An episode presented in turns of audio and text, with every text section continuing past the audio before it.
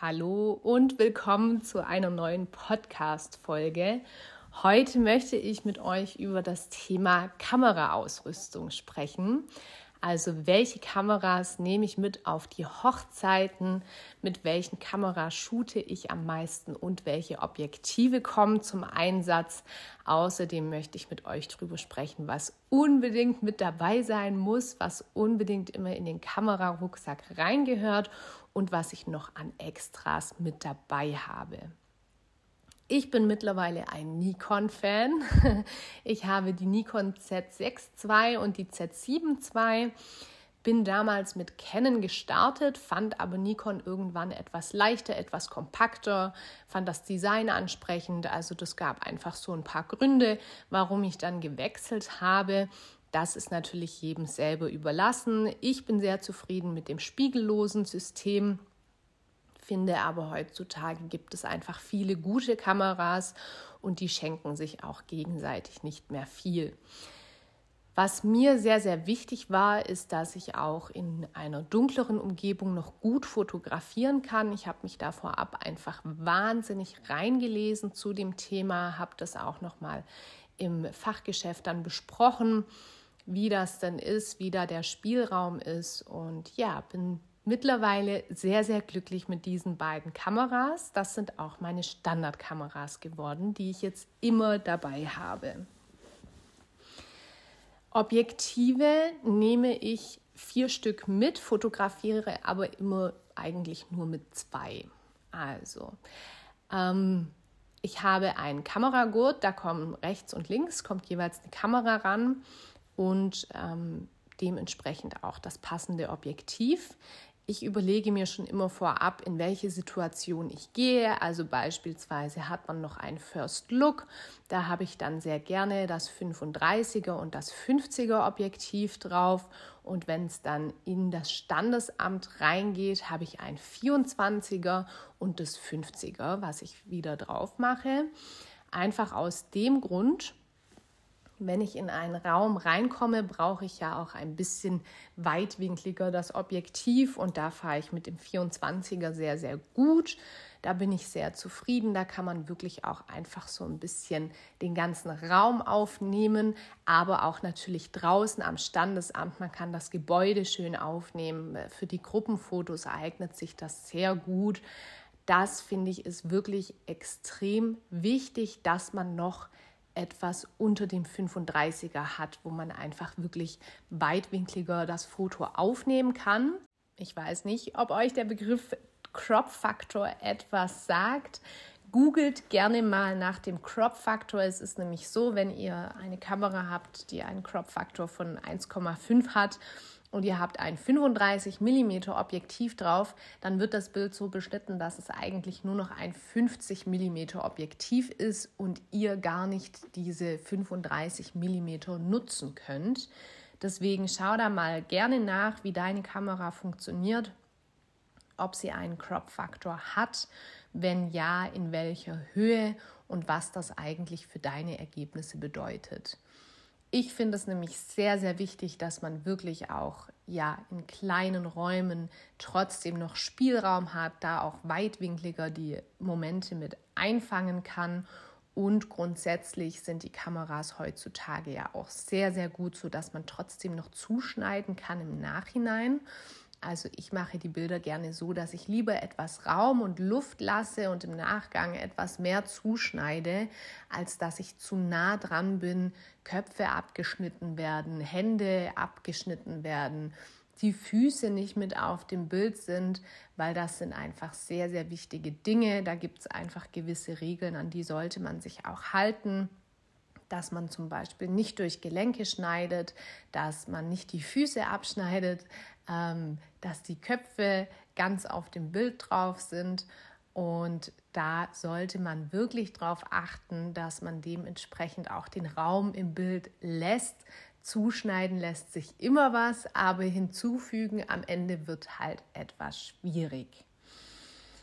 Genau, deswegen schau dir da gerne mal bei dir nach und schau für dich, welche Objektive du mitnehmen möchtest und womit du gut fährst. Am Anfang habe ich es auch noch so gemacht, da hatte ich das 24 mm Objektiv noch nicht und habe einfach mein 24 bis 70er mitgenommen. Das hatte aber auch eine Blende von 2,8 und äh, war dementsprechend ausreichend. Aber jetzt mit dem 24 mm habe ich auch die Möglichkeit, auf 1,8 runter zu gehen. Und das ist natürlich nochmal ein anderer Stil. Was mir ganz wichtig war bei meinen Objektiven, ist, dass ich einfach ja wirklich die Blende ganz weit aufmachen kann. Das ist erstmal sehr, sehr wichtig für die Lichtverhältnisse, dass einfach mehr Licht reinkommt, aber eben auch, um wirklich mit der Schärfentiefe zu spielen, um sich da auszuprobieren. Ich bin ein totaler Fan von Detailfotos, aber auch so beim Paar-Shooting, dass man da wirklich ja mit verschwommenem Hintergrund arbeitet, mit einem schönen Bouquet. Das ist was, was meine Fotografie ganz stark ausmacht. Und hier würde ich dir raten, dass du auf jeden Fall Blende 1.8 ähm, anwählen kannst. Im besten Fall vielleicht sogar 1.4 oder 1.2. Da wird es allerdings natürlich schon sehr, sehr teuer. Ich bin lange mit Blende 1.8 schon super gut gefahren kann jetzt, ähm, habe jetzt Objektive, wo ich auch auf die 1,4 gehen kann. Aber ja, das ist, das ist wirklich Geschmackssache. Man muss es nicht unbedingt haben. Ich finde wirklich 1,8 ist auch, ist auch schon sehr, sehr stark und damit kann man schon wirklich gut arbeiten. Was mir am wichtigsten ist, ist, dass ich wirklich zwei Kameras dabei habe. Ich betone das auch immer wieder und ich werde es ähm, weiterhin immer wieder betonen, einfach aus dem Grund, es kann immer irgendetwas sein. Deswegen habe ich meinen Kameragurt rechts und links meine Kameras, die sind immer bei mir. Es gibt manchmal Momente, da lege ich den Gurt ab, zum Beispiel beim Paar-Shooting, dass ich wirklich sage, ich nehme jetzt nur noch eine Kamera in die Hand, die andere liegt zwei Meter weiter irgendwo in der Gegend rum. Da muss man aufpassen, dass man die nicht vergisst. Aber grundsätzlich habe ich immer beide Kameras wirklich in greifbarer Nähe, weil es immer sein könnte, dass die Kamera irgendwie rumspinnt, dass irgendwas nicht mehr funktioniert. Man kann im Stress vielleicht auch mal was umstellen und kommt so schnell nicht mehr dahinter, wie man da jetzt zurückkommt. Es Fehler passieren, seien es menschliche oder technische Fehler. Deshalb sollte man einfach immer sich überlegen, was ist das Worst-Case-Szenario und wie kann ich vorbeugen. Und mit den beiden Kameras beugt man einfach vor, weil die Wahrscheinlichkeit, dass beide Kameras im selben Moment abschmieren, wahrscheinlich bei, keine Ahnung, 0,000000001 Prozent liegt. Ähm, ich glaube, das ist so gut wie unmöglich, dass das passiert. Und somit habt ihr einfach immer ein Backup und könnt auch mal schnell umswitchen. Außerdem bieten beide Kameras die Möglichkeit, wenn ich nicht mit einem Zoom-Objektiv arbeite, dass ich natürlich einfach ganz schnell eine andere Brennweite benutzen kann und je nach Situation auch umswitchen kann. In der Kirche beispielsweise nutze ich sehr gerne das 50 mm und das 85er. Einfach aus dem Grund, weil ich mit dem 85er mich dezent im Hintergrund halten kann, aber trotzdem relativ nahe Aufnahmen von Gästen, von dem Brautpaar, von Details auch bekomme. Und hier ist es natürlich mega geschickt, wenn ich zum Beispiel beim Parkus oder beim Ringtausch dann etwas näher rantrete, dann lege ich das 85er, hänge ich dann praktisch wieder an den Gurt oder das hängt immer dran, aber ich lasse es dann locker und switche dann auf das 50 mm Objektiv um. Ich bin ja näher dran ähm, und brauche gar nicht mehr diese weite Brennweite. Genau. Und so kannst du dir natürlich immer überlegen, welche Objektive du in welchen Situationen gerne nutzt. Man kommt da auch sehr schnell rein und hat so für jede Situation sein Lieblingsobjektiv. Ich werde das jetzt hier nicht durchgehen. Ich gehe nicht meinen Hochzeitstag mit den jeweiligen Objektiven durch, weil ich finde, dass das jeder für sich finden muss. Dass das einfach wirklich sehr, sehr starke Geschmackssache. Es ist aber auch wirklich, ja, ähm, eine, eine persönliche Sache. Es, ist, es gibt eigentlich keine Regel, was jetzt gut wäre und was nicht. Die einzige Regel, die es natürlich gibt, ist, dass ich das 24 mm draußen und bei Gruppenfotos und in der Kirche auch von außen, teilweise auch von innen mal noch zwischendurch benutze, um da wirklich großflächig auch alles mit aufzunehmen, die Umgebung mit einzufangen. Vor allem auch in der Location nutze ich das sehr, sehr gerne das 50 mm Objektiv ist für mich ein Allrounder. Das kann man eigentlich immer, immer, immer drauf lassen. Und das 85er ist einfach wirklich nochmal ähm, ja, für die Kirche auch sehr gut geeignet, für Momente, wo man einfach vielleicht so ein bisschen weiter weg ist, die Gesellschaft auch ein bisschen unter sich lässt, aber auch für Detailaufnahmen finde ich sehr, sehr schön. Ähm, da gibt es eigentlich wirklich keine, keine feste Regel. Und das 35er habe ich jetzt ausgelassen, das ist auch immer gut. Also 35er und 50er sind so meine Favoriten, mit denen ich am allermeisten auch arbeite. Das 85er kommt an Platz 3 und das 24er an Platz 4 sozusagen. Das ist so die Staffelung, wie oft ich die Objektive benutze. Und das 85er benutze ich aber auch sehr, sehr gerne beim Paar-Shooting, weil einfach das Bouquet nochmal ein anderes ist. Man hat wirklich ja nochmal einen anderen Look als mit dem 35er oder mit dem 50er. Aber das ist wirklich Geschmackssache und ihr dürft euch gerne auch mal anschauen und euch so ein bisschen schlau machen, wie die Objektive eigentlich Gesichter verändern oder auch Formen etwas verändern, googelt da einfach mal danach. Das macht nämlich wirklich einen Unterschied und ich finde, der Mix macht es. Also ich kenne auch Fotografen, die sich wirklich auf ein Objektiv festlegen und das eigentlich zu 90 Prozent nutzen. Das ist vielleicht auch so ein bisschen entspannter und stressfreier. Wenn ich aber auf einer komplett ganztägigen Hochzeitsreportage mit dabei bin, dann ist tatsächlich bei mir irgendwann im Laufe des Tages immer eins von den vier Objektiven. Also jedes kommt mal an die Reihe sozusagen.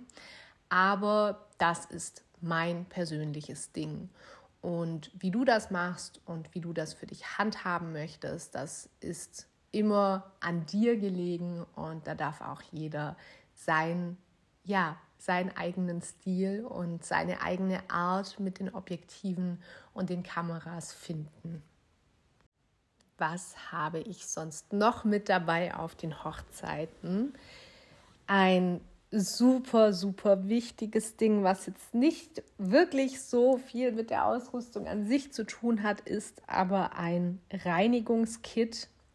Ich habe wirklich immer in dem Kamerarucksack ein Reinigungskit drin womit ich einfach im Notfall mal kurz das Objektiv abpinseln könnte oder auch mal drüber wischen, falls irgendwie stärkere Verschmutzungen auftreten sollten.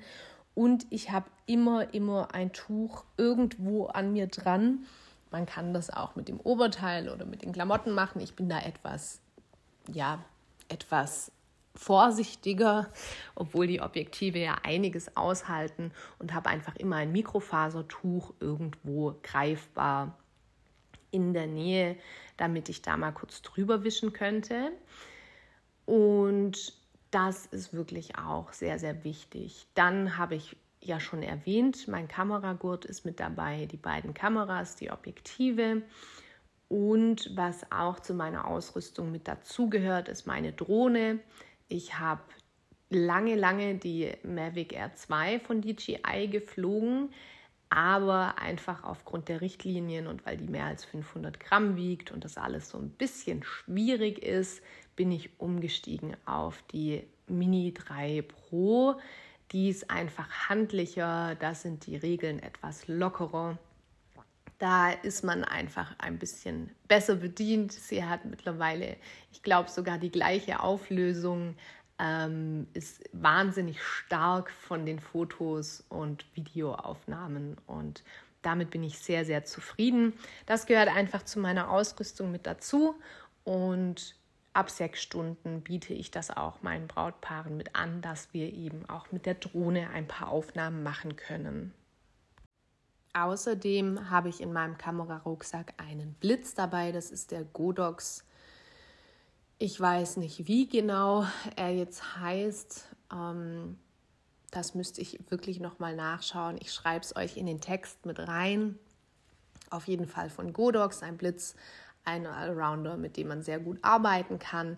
Ich habe aber auch ein Dauerlicht mit dabei und einen Reflektor.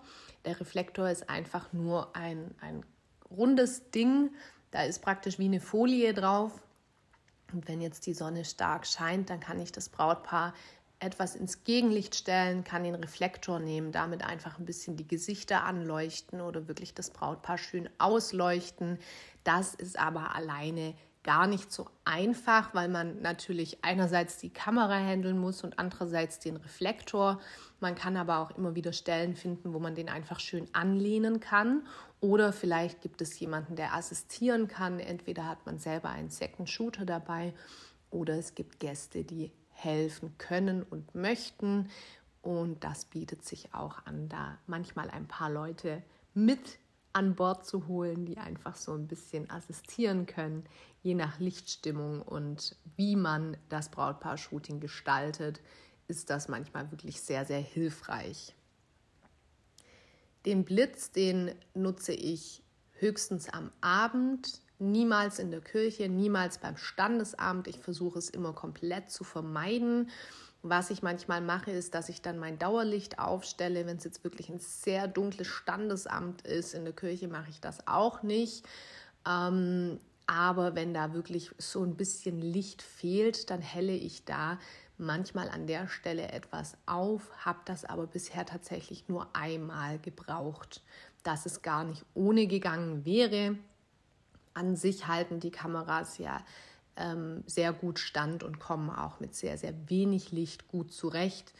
Aber das liegt natürlich immer an der Kamera und an den Objektiven und eben daran, wie auch das Brautpaar sitzt, ob man irgendwo doch noch Licht herbekommt oder nicht. Aber grundsätzlich bin ich damit eigentlich ganz zufrieden und am Abend kommt man natürlich nicht drum rum, der Blitz ist auch einfach ein schönes Stilmittel. Man kann auch tagsüber, wenn die Sonne ganz, ganz hell runter brezelt vom Himmel, da kann man auch ganz leicht von vorne anblitzen, ins Gegenlicht fotografieren, um wirklich so geschmeidige Fotos hinzubekommen. Aber das mache ich wirklich sehr selten. Ich bin ein Fan von Available Light. Das heißt, dass ich mit dem Licht, das da ist, auch arbeiten möchte. Ich bin einfach ein riesiger Fan der natürlichen und authentischen Fotografie und möchte das auch so gut es geht beibehalten. Wobei, wenn man den Blitz einfach so einstellt, dass man es überhaupt nicht sieht, dass geblitzt wurde, ist das natürlich trotzdem ein sehr, sehr schönes Stilmittel. Und das war es dann eigentlich im Großen und Ganzen. Mehr nehme ich tatsächlich nicht mit. Ich halte es so einfach wie möglich. Ich schaue auch, dass ich immer meine Objektive an mir trage und die anderen bleiben tatsächlich im Kamerarucksack irgendwo abgestellt, so dass ich mich frei bewegen kann auf der Hochzeit. Ich schaue wirklich, dass ich immer, wenn ich die Objektive drauf mache, auch eine Weile mit diesen beiden dann nur arbeite und gar nicht viel rumswitchen muss und tauschen muss. Das macht die Situation einfach mega stressig und das muss nicht sein. Deswegen wirklich das 35er und das 50er, das ist so die Kombi, die ich meistens auf den Kameras drauf habe, mit denen ich den Großteil des Tages auch begleite. Und wenn ich das Gefühl habe, ich möchte jetzt hier mal irgendwie noch das Gebäude mit aufnehmen, nehme ich das 24er rein. Und wenn ich das Gefühl habe, ich möchte jetzt irgendwie ja in der Kirche ein bisschen weiter wegstehen, dann kommt das 85er zum Einsatz. Und das war es dann eigentlich auch schon. Also gar nicht so spektakulär. Ich überlege jetzt noch kurz, ob ich irgendetwas Wichtiges vergessen habe, aber ich glaube, das sind wirklich so die grundlegenden Dinge, die man braucht. Was natürlich auch mit in den Kamerarucksack gehört, sind Ersatzakkus, Speicherkarten, Speicherkarten, Speicherkarten. Also da habe ich lieber mehr als zu wenig dabei. Seien Akkus, aber auch die Speicherkarten um wirklich auf Nummer sicher zu gehen. ich persönlich fotografiere nur mit 64 GB Speicherkarten, einfach aus so ein bisschen Sicherheitsgründen. Wenn ich jetzt 128 GB habe und ich fotografiere damit irgendwie 90 Prozent des Tages und es wäre irgendetwas mit dieser Speicherkarte, dann hat man ein Problem, weil da sind dann wirklich eigentlich alle Bilder drauf oder zumindest die des Tages. Ähm, sehr viele Bilder auf jeden Fall, die da gefährdet wären. Deshalb tausche ich lieber öfter die Speicherkarten aus und habe da so ein kleines Sicherheitsbackup. Das ist aber auch Geschmackssache und die Speicherkarten, wenn man die gut pflegt und alles beachtet, kann da auch nicht viel schief gehen. An der Stelle ist wirklich immer sehr, sehr wichtig die Vorbereitung darauf. Ich mache dazu auch eine extra Folge irgendwann. Aber die Vorbereitung der Speicherkarten sollte folgendermaßen ablaufen. Man nimmt die Speicherkarten, zieht sich die Bilder auf den PC rüber, man löscht dann die Dateien auf der Speicherkarte noch am PC. Das ist zumindest der Vorgang, wie ich das immer mache. Dann setze ich die Speicherkarte in die Kamera ein und sie wird noch formatiert. Dieser Schritt ist ganz wichtig, um einfach wirklich Fehlern vorzubeugen. Ähm, und so geht ihr einfach auf Nummer sicher, dass die Speicherkarte gut vorbereitet ist und da hoffentlich nichts schief gehen wird. Es gibt auch die Möglichkeit, an der Stelle eine Festplatte mitzunehmen, den PC mitzunehmen. Und es gibt ja auch Kameras, die mittlerweile sofort die Dateiübertragung dann während den Aufnahmen noch machen können. Das mache ich jetzt nicht. Das wäre mir dann ein bisschen zu viel des Guten. Aber wer wirklich auf 100, 100, 100 Prozent sicher gehen möchte, kann das natürlich auch so machen. Da gibt es ganz, ganz viele Möglichkeiten. Aber ich fahre ganz gut mit den 64 Gigabyte. Da habe ich dann nach einer Ganztagesreportage bis zu drei oder vier Speicherkarten voll und kann dementsprechend diese dann einfach einlesen und sollte an irgendeiner Speicherkarte was nicht funktioniert haben oder die Dateien fehlerhaft sein, wie auch immer, dann habe ich die Möglichkeit eben trotzdem auf viele andere Bilder zuzugreifen und muss nicht so viele Bilder wiederherstellen. Wobei das bei mir bisher wirklich nur ein einziges Mal passiert ist, dass ich Dateien wiederherstellen musste. Ansonsten sind die ja nicht sehr anfällig. Achtet da auf jeden Fall drauf, dass ihr wirklich hochqualitative Speicherkarten benutzt. Bitte niemals irgendwelche Billiganbieter Speicherkarten. Da darf man immer dran denken, wie wichtig diese Bilder sind. Die sind Gold wert. Das ist, also ich stelle mir immer vor, dass diese Bilder, das sind Goldbarren. Jedes Bild für sich ist gefühlt so ein Mini-Goldbarren. Und der Umgang mit diesen Fotos sollte dementsprechend auch ja, so gehandhabt werden, dass man da aufpasst, dass man kein Risiko eingeht, dass die nicht irgendwo rumfliegen und unsensibel behandelt werden. Aber ich denke, das ist jedem selber klar. Ich möchte das nur noch mal an der Stelle betonen, weil ja, nachher hat man irgendwo einen Kratzer und die Karte ist nicht mehr lesbar und das wäre einfach eine Vollkatastrophe. Ich habe hierfür auch so ein Case. Das ist einfach wirklich so aus Hartplastik mit Schaumstoff ähm, nochmal umrandet, wirklich, dass alles sicher und fest ist. Da kommen die Akkus und die Speicherkarten rein und damit fahre ich sehr, sehr gut. Da ist das alles gut aufgehoben. Die Speicherkarten, die dann schon voll sind, die mache ich falsch rum, stecke ich die dann wieder rein, sodass ich erkenne, welche ist noch leer und welche ist schon voll. Und so kann ich die dann einfach im Laufe des Tages durchwechseln. Hier einfach auch verdammt wichtig, immer daran zu denken, wenn man mit mehreren Speicherkarten arbeitet über den Tag, dass man diese griffbereit hat. Weil Worst-Case-Szenario, wir sind zum Brautpaar-Shooting irgendwo Wunderschönes hingefahren und plötzlich ist die Speicherkarte voll. Das, da hätte man ein Problem.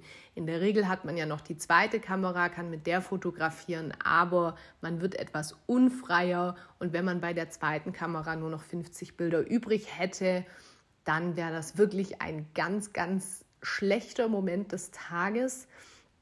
Deswegen immer schauen, dass die Speicherkarten griffbereit sind. Ich habe hier noch zusätzlich immer eine Gürteltasche, die ich mir einfach umschnalle.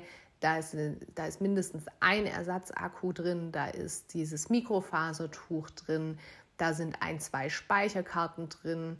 Da gehe ich wirklich auf Nummer sicher und manchmal packe ich da sogar noch das 24 mm Objektiv mit rein, sodass ich dann doch noch das eben auch mit am Start habe, vor allem wenn ich mich von der Gesellschaft entferne. Und genau, somit fahre ich dann eigentlich ganz gut. Am wichtigsten bei der Ausrüstung ist einfach die Pflege, dass man darauf aufpasst, dass man die Dinge auch irgendwie griffbereit hat ähm, ansonsten gibt es nicht allzu viel zu beachten. Ich glaube, ich habe jetzt alles gesagt und ja, schreib mir sehr gerne, wenn du Fragen hast zu diesem Thema, wenn da irgendwas bei dir aufgekommen ist, was du noch gerne wissen möchtest, dann melde dich sehr gerne bei mir. Und an der Stelle möchte ich auch nochmal auf meinen Online-Kurs hinweisen, der am 1.2.2023 starten wird. Es ist ein Vier-Wochen-Kurs. Wir gehen vier Wochen wirklich in die Tiefe. Es geht um die grundlegenden Dinge zur Hochzeitsfotografie, um die Positionierung, um die Wunschkunden, die man anziehen möchte. Es geht aber auch eben um Themen, die ich hier anspreche, wirklich Bildgestaltung, wie arbeite ich, mit welchem Objektiv, wie mache ich schönere, vielleicht bessere Bilder, wie kann ich das Licht nutzen und damit arbeiten. Es geht auch um die Themen der Bildbearbeitung, aber auch um alles andere, um die Kundenkommunikation, um die Angebotserstellung. Wir werden über den Vertrag sprechen und dafür sorgen, dass du zukünftig mehr Abschlüsse haben wirst, auch mehr Anfragen haben wirst. Alle Teilnehmer, von allen Teilnehmern werde ich mir die Website anschauen. Vielleicht machen wir sogar noch eine kleine Website-Review, dass ich mir eine Website rauspicke und wir schauen alle gemeinsam drüber. Es wird eine Sitzung geben, in der wir uns Beispielbilder von Teilnehmern anschauen und ich anhand dieser Bilder wirklich nochmal beschreibe, was man vielleicht anders hätte machen können, wie, was man vielleicht hätte verändern können, aber was auch schon gut ist und was, was man gerne weiter so machen kann. Es wird ein reger Austausch. Die Gruppe ist auf 20 Personen beschränkt, also wirklich lieber, lieber zu früh buchen als zu spät weil ich möchte, dass es eine Community wird, dass wir 20 mit mir 21 Menschen sind, die sich gegenseitig stützen, austauschen können. Das wird einfach der Hammer. Wenn du hier Interesse hast und noch mehr Infos möchtest, dann schreib mir sehr, sehr gerne. Wir haben ein kostenloses Vorgespräch und ich sage dir auch ganz ehrlich, ob ich dich in dieser Gruppe mitsehe oder nicht. Wir gehen dann nochmal alles durch, schauen, was sind deine Ziele, wo möchtest du eigentlich hin und passt der Kurs für dich oder nicht. Das ist mein Angebot an dich, dass wir uns da wirklich unverbindlich austauschen können und du danach nochmal in Ruhe entscheiden kannst, ob du mit dabei sein möchtest oder nicht. Der Preis des Kurses wird am 1.1. steigen.